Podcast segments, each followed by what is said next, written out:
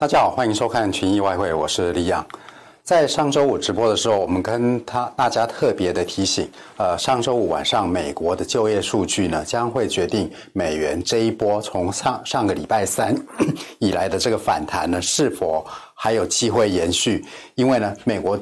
呃上个月的这个就业数据不佳呢，这其实不是什么意外的。从这个上周三的这个 ADP 的数据跟礼拜四的这个。美国申请失业金的人数都可以看到，美国就业市场现在已经呃进入了一个比 较停滞不前的一个状态。那重点是呃，在这样一个不佳的劳动劳动力市场的一个数据之下呢，美元会是有一个什么反应？我们跟大家提到，如果美元对于这个不好的一个数据还是展现强势的话，比较可能的意涵是美元这一波的一个反弹呢，可能还是。还是这个有有一些后劲在的。那我们看到呢，美元的确是在呃这个什么美国发布这个过去八个月来首次的就业市场萎缩数据之后呢，先在这种不佳的基本面的时候走跌，但是最后续涨。我们看到美元是这样强劲的，在拉回之后继续的一个上涨。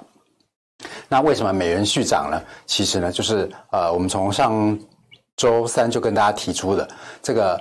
美国的十年期的这个长债的殖利率呢，呃，自从上周三啊，大家可以看看下面这个十年期公债殖利率的一个线图哦图，从上周三开始走阳之后呢，礼拜四这个攀达到礼拜攀达到百分之一，然后百分之一点零五，百分之一点一，到现在呢，已经来到一点一二了。这为什么说殖利率上升会变成是美元走强的一个后盾呢？因为这产生了美元跟这个其他非美货币之间的利差的一个扩大。现在美元不管是对德国、对欧元、对日元、对加币，这个什么利差的优势又在扩大了。这。使得美元呢，在这波的反弹，可以从这个什么二零一八年的近三年的一个谷底呢，持续的拉升了，到现在大概有将近呃百分之一点五的一个一个幅度了。那主要这个殖利率反弹呢，主要就是反映呃，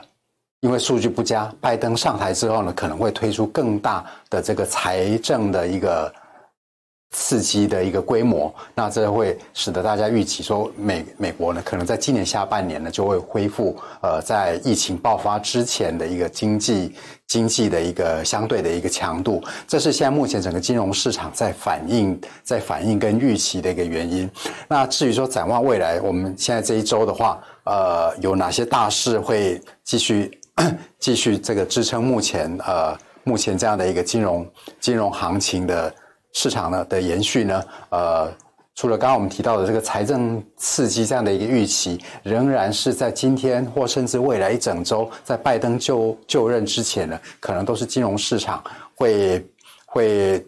紧紧牢牢记在心的一个因素之外呢，在本周的话。呃，中国的贸易余额也是大家会关注的，因为大家会特别留意它的一个进出，在十二月份的进出口的一个情况。呃，如果说情况不错的话，这代表说，呃，世界的一个经济的复苏呢，的确有在改进当中。另外，本周蛮重要的是，呃，美国的这些大公司呢，开始发布他们的财报了。由由于呢，这个美国的所有的这些。这些股票指数呢，目前都是处在历史的一个高点，这意味着说，呃，市场呢已经充分预期了这个美国的企业呢，应该到时候在本季呢要交出相当亮丽的一个成绩单。那这时候我们要特别留意，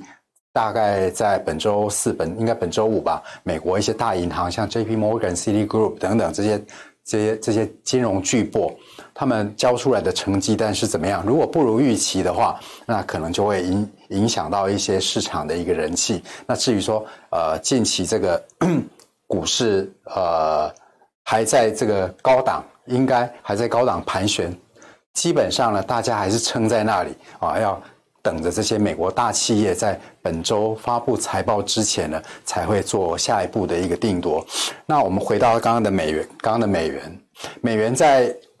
自从上周三以来的，我们看这个上面的一个线图，自从上周三上周三以来的这个强劲的一个反弹啊。这个刚刚我们提到了，这基本面呢，是因为这个美国的一个利差的一个扩大。不过呢，我们也从上上周，应该是从两周前就跟大家提出来了，提出了尽管说呃有背后财政财政刺激撒钱印印钞的这种负面的因素，不过从技术面来讲，这个价量的一个背离因素，从十二月份美元跌破十年的一个上升趋势线之后呢，这个价量因素就明显的不断的背离了。那这也是其实这也是在技术面的，呃，促使美元呃从三年来将近三年的一个低点持续反弹的一个原因。那我们给大家观察的是，请大家观察的就是，呃，是比特币是否有呃回转的一个。回转的一个现象，如果比特币还是持续在创高的话，代表市场冒险的一个人气还是在的。那至少这个现象到上周五，其实虽然有一些大幅的波动，不过从大家投资比特币的一个情况来看的话，在上周五之前的话，其实这个风险人气没有改变，倒是今天啊，很明显的从上周五的这个这个四万一，现在跌到大概三万六。哦，所以目前看起来，在今天的话，市场的确已经开始在有一点感觉到紧张的情势，呃，出现了。那在这个时候呢，相较于这个比特币的一个回跌，我们看到啊，在近期我跟大家指出来，我现在都在做交易的时候的一些一些观察的指标，黄金。黄金的跌幅老讲比我预期要大相当的多。那待会我们这你有 MT5 的图形的时候，我会再跟大家解释。那首先呢，我们就来看看美元在这一波的一个反弹。如果从上周五在美国不佳的就业数据还能够继继续的一个上扬的话，那这样会导致呃非美货币或是美元计价计价资产继续走跌的话。会呃下跌的一个支撑位会在哪里？首先呢，我们就来看一下用非美货币里面的老大哥欧元来看，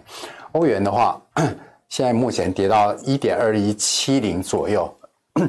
如果我们从这张线图来看的话，其实我先画一个上升的一个支撑支撑线给大家。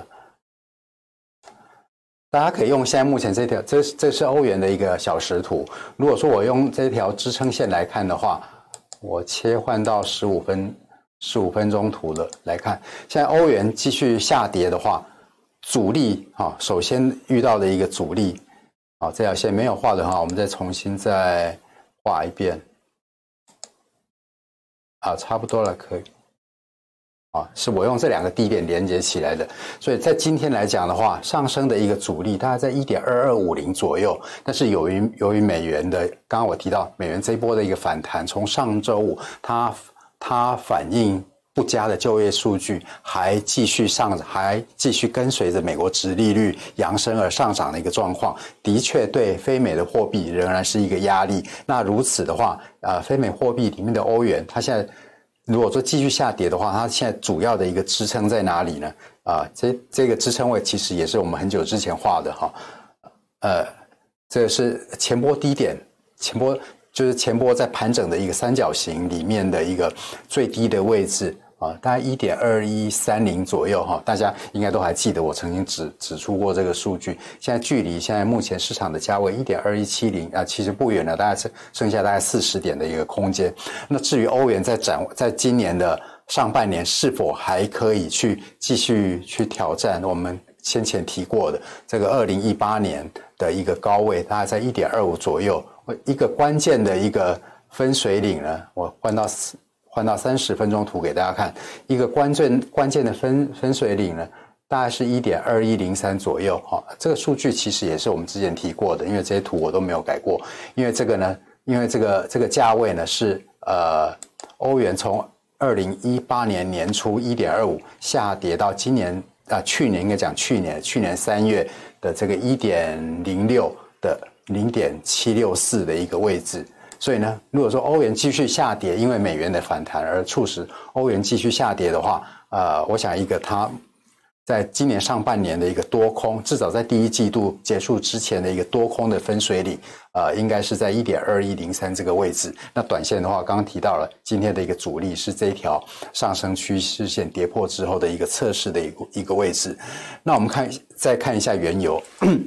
原油近期的好消息非常多哈，包括沙乌地阿拉伯呃决定在二三月减产，然后伊拉克现在又提高呃它的油价啊，另外呢，美国的库存看起来也在下降，所有的因素现在都是美都是油价的一个利多啊，所以呢，我们看到美元在这一波反弹的过程当中呢，非美货币下跌，呃，以美元计价的资产，尤其是黄金跌得更凶。但是呢，油价看起来呢，其实是一枝独秀啊。在今天早上，我们如果用三十分钟来图给大家看得更清楚的话，它已经突破了这个是我上周四画的一个上升的一个压力线，它已经突破了这个压力线，现在是来到现在已经测试又跌破了，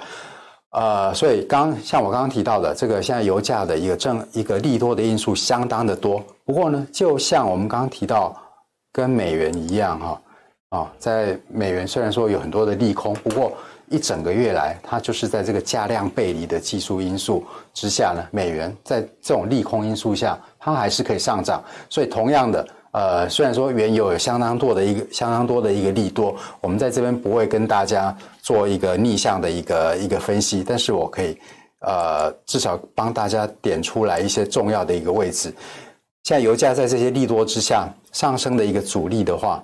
它是在五十前波的一个高点，它在五十四块左右。但是由于刚刚我提到的这跟美跟美元相类似的技术上的一个价量背离筹码上面的一个负面因素的话，可能会导致油价在这个目前的一个高档位置呢，应该会有比较大的一个震荡，或者是说交易区间。那如果说在这个交易区，它在这个交易区间产生比较大的一个回档，我们要继续在中长期还是看涨油价？它的支撑位在哪里呢？它的支撑位其实我会用四十八块，四十八块左右。这个这个四十八块，我会觉得说是大概是中期吧，中期油价呃继续上涨或看跌的一个分水岭。那重要的一个支撑的话，是则是在四十六块左右。如果说我用四这个小时图给大家看，大家会看得更清楚啊。基本上我觉得现在油价涨多哦，回档大概这个。无可避免，但是支撑位呢？大概这会是我定义出来的一个支撑位啊。但是呢，在继续看涨的一个过程呢，我觉得交易的有可能的一个区间呢，仍然会达到刚刚我们讲的这个前波的一个高点，大概五十四块左右。那另外我们再谈点黄金，黄金是我觉得说这一波非美资产里面。跌幅最让我意外的，上周五我们跟大家提到，啊、不排除黄金这一波的一个跌势呢，有可能二度的测试这个，呃，这个什么下降趋势线突破之后变成的一个支撑，哦，就是这条线。我如果换成小时图，换成四小时图，大家会看得很清楚，这是一条本来的压力线突破之后变成支撑。那这个支撑呢，呃，除了说在上周三有第一次在一千九这边。支撑反弹之外呢，上周我提过，在一九呃一八九五很有可能会第二次的一个测试。那出乎我意料的是，它跌破了，然后反弹也去测试了这个这个支撑位啊，而且连续从礼拜五晚上到今天早上呢，连番的呃挑战，而且成功挑战跌破了两个重要的一个一个支撑，一个分别一个是一八五零，跟今天早上的一八。一八好，这个一八一八这些线也都是我们很久之前就画出来的哈，大家可以看得出来。我用四小时图给大家看啊，这个是早上，这是礼拜五跌破的这个一八五零的位置。今天早上，不过今天早上呢，在一八一八这边成功的呃 成功的这个什么呃支撑住了。所以对于黄金，原本它突破这个下降趋势线的话。突突破这个下降趋势线的时候，整个的技术 线图呢，呈现的是上升的趋势。不过现在在两次测试这个呃支撑线，而且又跌破之后，我我觉得这个什么这个线图预测的，在今年上半年之前呢，黄金已经从上升的趋势，现在变成一个盘整的一个趋势。所以在未来的这个一季到两个季度之间呢，我会预期，我会预期这个什么黄金呃在。去测试去年的高位两千一的几率已经比较小了，反而它变成是在去年的高位两千一到到这个什么这个呃十一月底的这个一七六五的这低位之间呢做盘整，那比较有可能的比较有可能的一个区间呢，大概是啊前波这个高点大概。在一九九零，在两千块以下，这是我认为它未来半年内的一个盘整的一个区间。在一九九零到到一八 我如果画个这个比例图给大家看的话。